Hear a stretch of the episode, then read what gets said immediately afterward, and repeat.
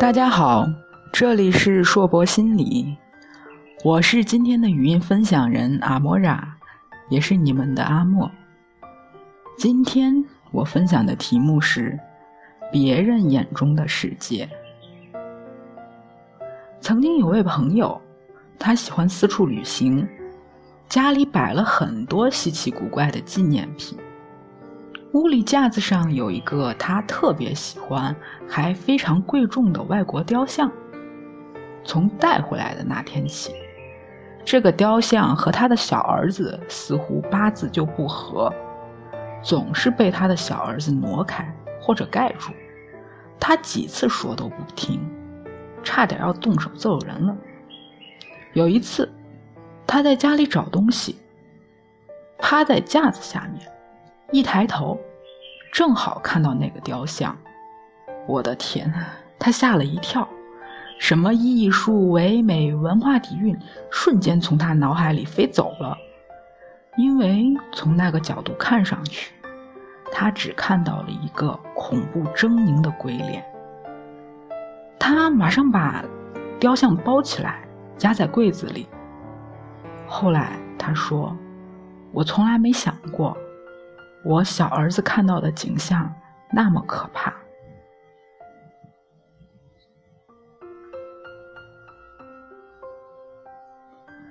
小花每次带孩子出门逛街，最后都会骂骂咧咧的回来。几岁的小女孩，一会儿要睡觉，一会儿就让她背，让她抱，再不然的话，就会做出一些她实在意想不到的事情。比如盯着路边的垃圾桶或者树坑看半天，一张掉在地上的传单都能让他磨磨蹭蹭的半天不起来，想起来就觉得不可忍耐。为了和孩子和平的出趟门，每次他简直都要耗尽了精力。他给同样是孩子妈的姐姐抱怨，想获得心灵的慰藉。没想到姐姐听了，笑了笑说：“他还不到你腿高，你逛街看橱柜看美衣，他只能看人腿。要是我，也得自己找乐子。”前两天看了一篇文章，说的是一位教育工作者在国外的某个幼儿园参加了一次活动，活动内容是露天烧烤。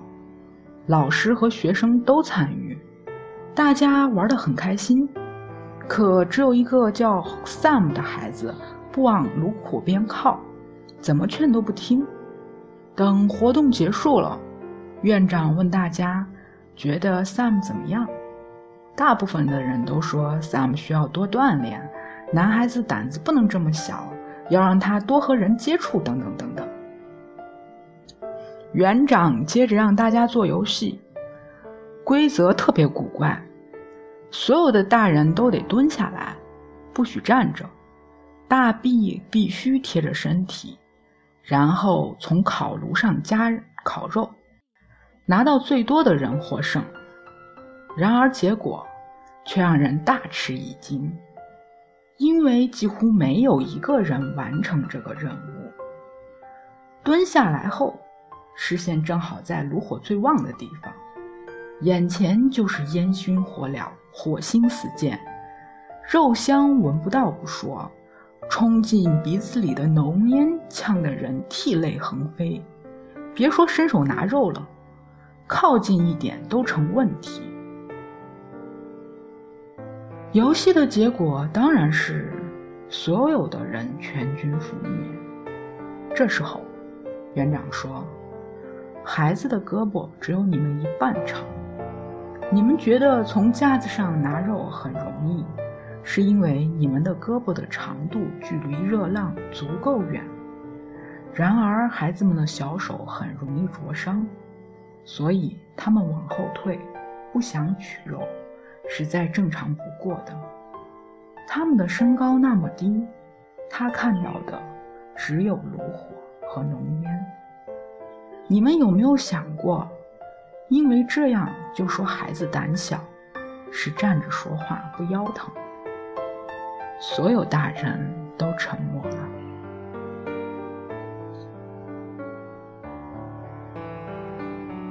这些年来，大家总是在说改变视角、转换思维，好像只要说了就能做到。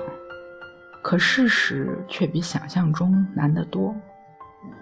在心理学上，有一个名词叫做同理心，又叫做换位思考、深入共情。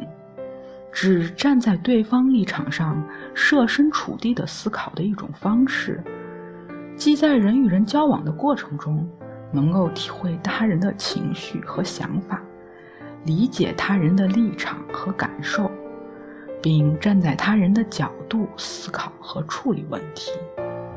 这是一个很难的技术，不仅难，还非常痛苦。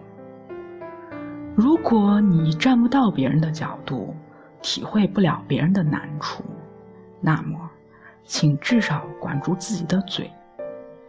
上面的 Sam 是幸运的，他在被大多数老师贴上胆小懦弱的标签时，还有一位明事理的园长来给他翻案，使他免于背着沉重的标签度过他的幼儿时期。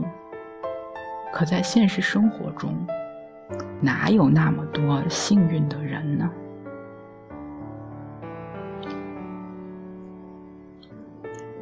这里是硕博心理，我是今天的语音分享人阿莫拉。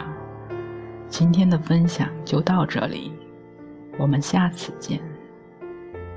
不管你在哪里，世界和我陪伴着你。再见。